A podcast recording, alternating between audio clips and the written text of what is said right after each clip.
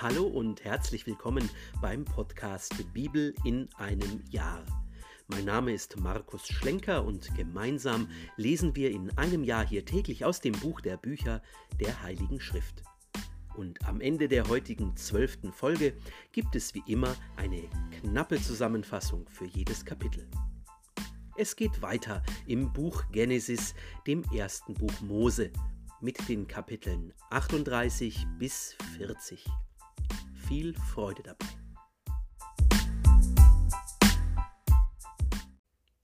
Judah und Tamar Kapitel 38 Um jene Zeit verließ Judah seine Brüder und begab sich hinunter zu einem Mann aus Adulam, der Hira hieß.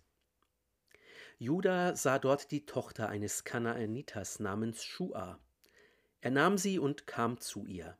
Sie wurde schwanger, gebar einen Sohn und gab ihm den Namen Er. Sie wurde abermals schwanger, gebar einen Sohn und gab ihm den Namen Onan. Und noch einmal gebar sie einen Sohn und gab ihm den Namen Schela. Judah war in Kesib, als sie ihn gebar. Judah nahm für seinen Erstgeborenen Er eine Frau namens Tamar. Aber er, der erstgeborene Judas, missfiel dem Herrn, und so ließ ihn der Herr sterben. Da sagte Judah zu Onan, Geh zur Frau deines Bruders, vollzieh mit ihr die Schwagerehe und verschaff deinem Bruder Nachkommen. Onan aber wusste, dass die Nachkommen nicht ihm gehören würden. So oft er zur Frau seines Bruders ging, ließ er den Samen zur Erde fallen und verderben, um seinem Bruder Nachkommen vorzuenthalten. Was er tat, missfiel dem Herrn, und so ließ er auch ihn sterben. Nun sagte Judah zu seiner Schwiegertochter Tamar, Bleib als Witwe im Haus deines Vaters, bis mein Sohn Schela groß ist, denn er dachte, er soll mir nicht auch noch sterben wie seine Brüder. Tamar ging und blieb im Haus ihres Vaters. Viele Jahre vergingen. Die Tochter Schuas, die Frau Judas, war gestorben. Als die Trauer vorbei war, ging Judah mit seinem Freund Hira aus Adulam hinauf nach Timna zur Schafschur. Man berichtete Tamar, siehe, dein Schwiegervater geht gerade nach Timna hinauf, um seine Schafe zu scheren. Da zog sie ihre Witwenkleider aus, legte einen Schleier über und verhüllte sich. Dann setzte sie sich an den Ortseingang von Enajim, der an der Straße nach Timna liegt. Sie hatte nämlich gemerkt, dass Schela groß geworden war und dass man sie ihm nicht zur Frau gegeben hatte. Judah sah sie und hielt sie für eine Dirne, denn sie hatte ihr Gesicht verhüllt. Er bog auf den Weg zu ihr ein und sagte Mach schon, ich will zu dir kommen. Er wusste ja nicht, dass es seine Schwiegertochter war. Sie antwortete Was gibst du mir, wenn du zu mir kommst? Er sagte Ich werde dir ein Ziegenböckchen von der Herde schicken. Sie entgegnete Nur wenn du mir ein Pfand gibst, bis du es schickst.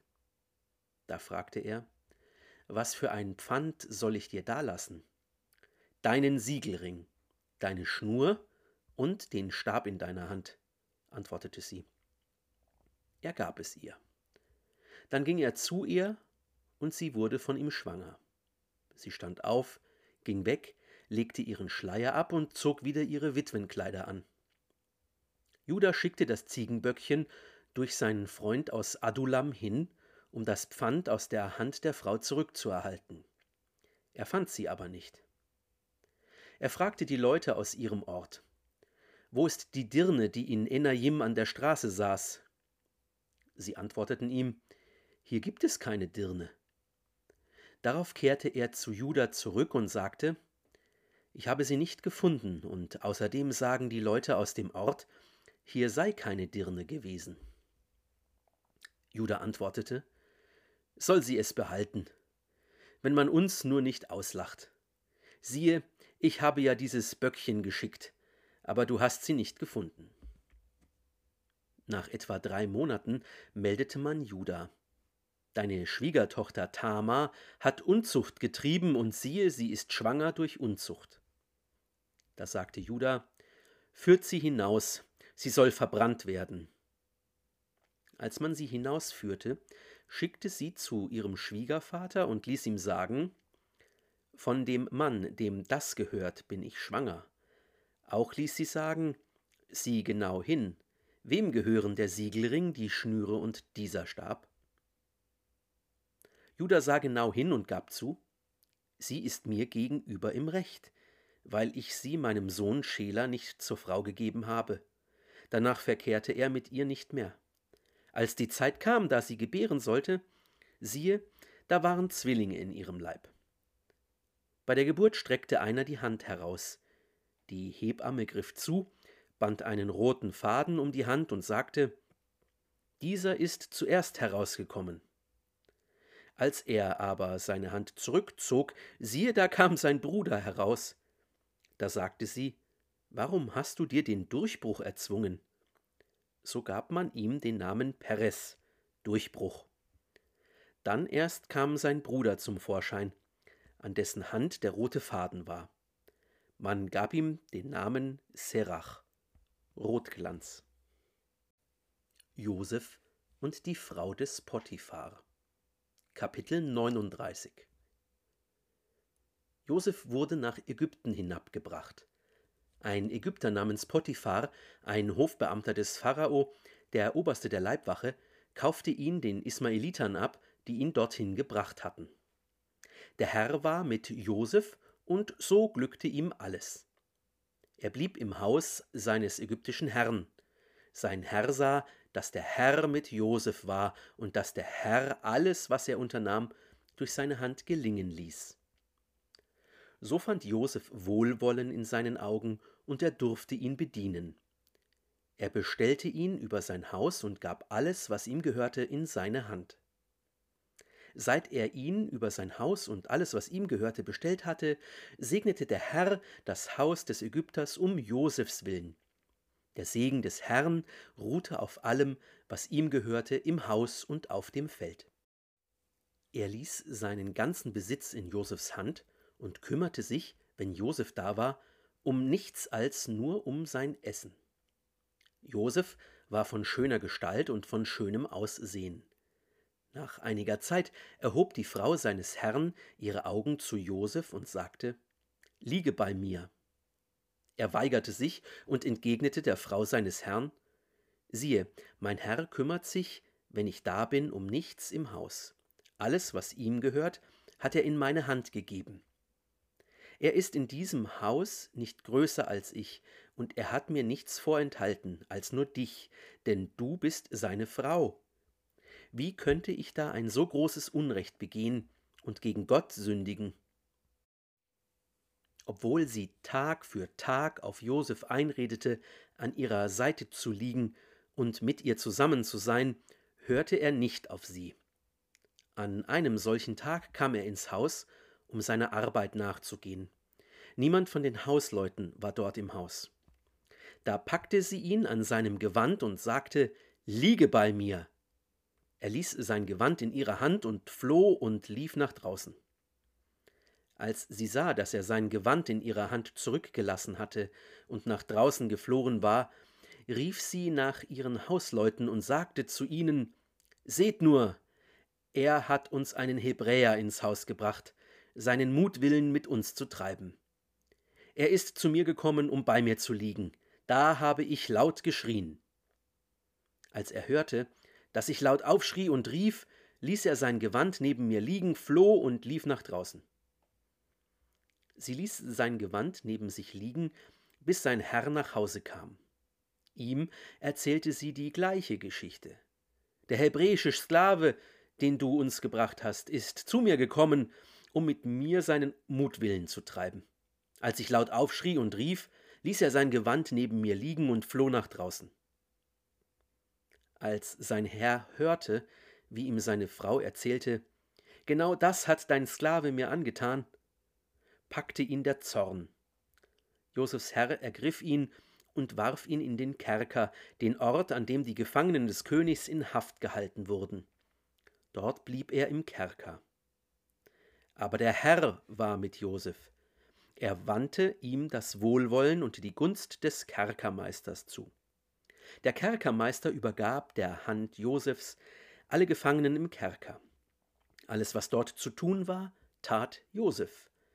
Der Kerkermeister sorgte sich um nichts mehr, was Josef in seine Hand nahm, denn der Herr war mit ihm. Was er auch unternahm, der Herr ließ es ihm gelingen.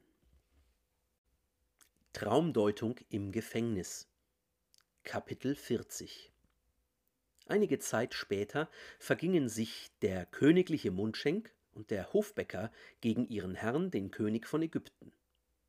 Der Pharao war zornig über seine beiden Hofbeamten, den Obermundschenk und den Oberbäcker. Er gab sie in Haft in das Haus des Obersten der Leibwache, in den Kerker, den Ort, wo Josef gefangen gehalten wurde. Der Oberste der Leibwache betraute Josef mit ihrer Bedienung. Als sie einige Zeit in Haft waren, hatte jeder von ihnen in derselben Nacht einen Traum mit je eigener Bedeutung.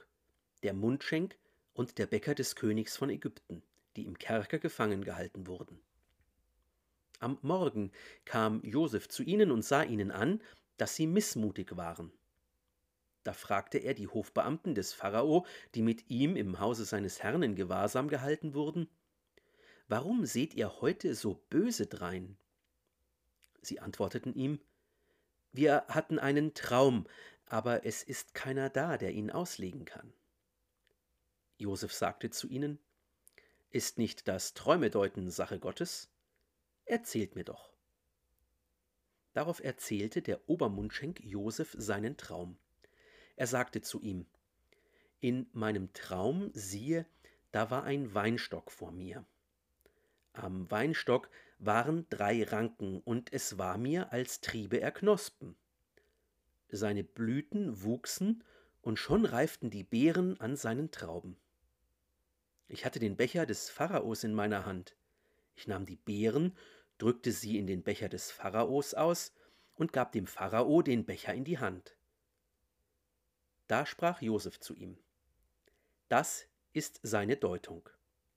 Die drei Ranken sind drei Tage. Noch drei Tage, dann wird der Pharao dein Haupt erheben und dich wieder in dein Amt einsetzen. Du wirst dem Pharao den Becher reichen, wie es früher deine Aufgabe war, als du noch sein Mundschenk warst. Doch denk an mich, wenn es dir gut geht, erweise mir dann einen Liebesdienst. Erzähl dem Pharao von mir und hol mich aus diesem Haus heraus. Denn entführt hat man mich aus dem Land der Hebräer und auch hier habe ich nichts getan, dass man mich hätte in die Grube werfen müssen. Als der Oberbäcker merkte, dass Josef eine günstige Deutung gegeben hatte, sagte er zu ihm Ja, in meinem Traum, siehe, da waren drei Körbe Feingebäck auf meinem Kopf. Im obersten Korb war allerlei Backwerk für den Pharao, aber die Vögel fraßen es aus dem Korb auf meinem Kopf. Josef antwortete, Das ist die Deutung. Die drei Körbe sind drei Tage. Noch drei Tage. Dann wird der Pharao dein Haupt erheben, nämlich von dir weg, und dich an einem Baum aufhängen. Die Vögel werden von dir das Fleisch abfressen. Drei Tage darauf hatte der Pharao Geburtstag. Er veranstaltete für alle seine Diener ein Gastmahl. Da erhob er das Haupt des Obermundschenks und des Oberbäckers inmitten seiner Diener.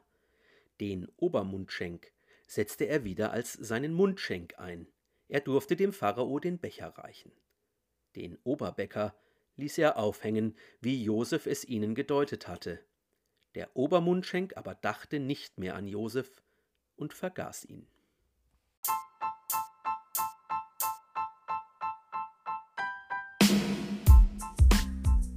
Gehört haben wir heute aus dem Buch Genesis, dem ersten Buch Mose, die Kapitel 38 bis 40.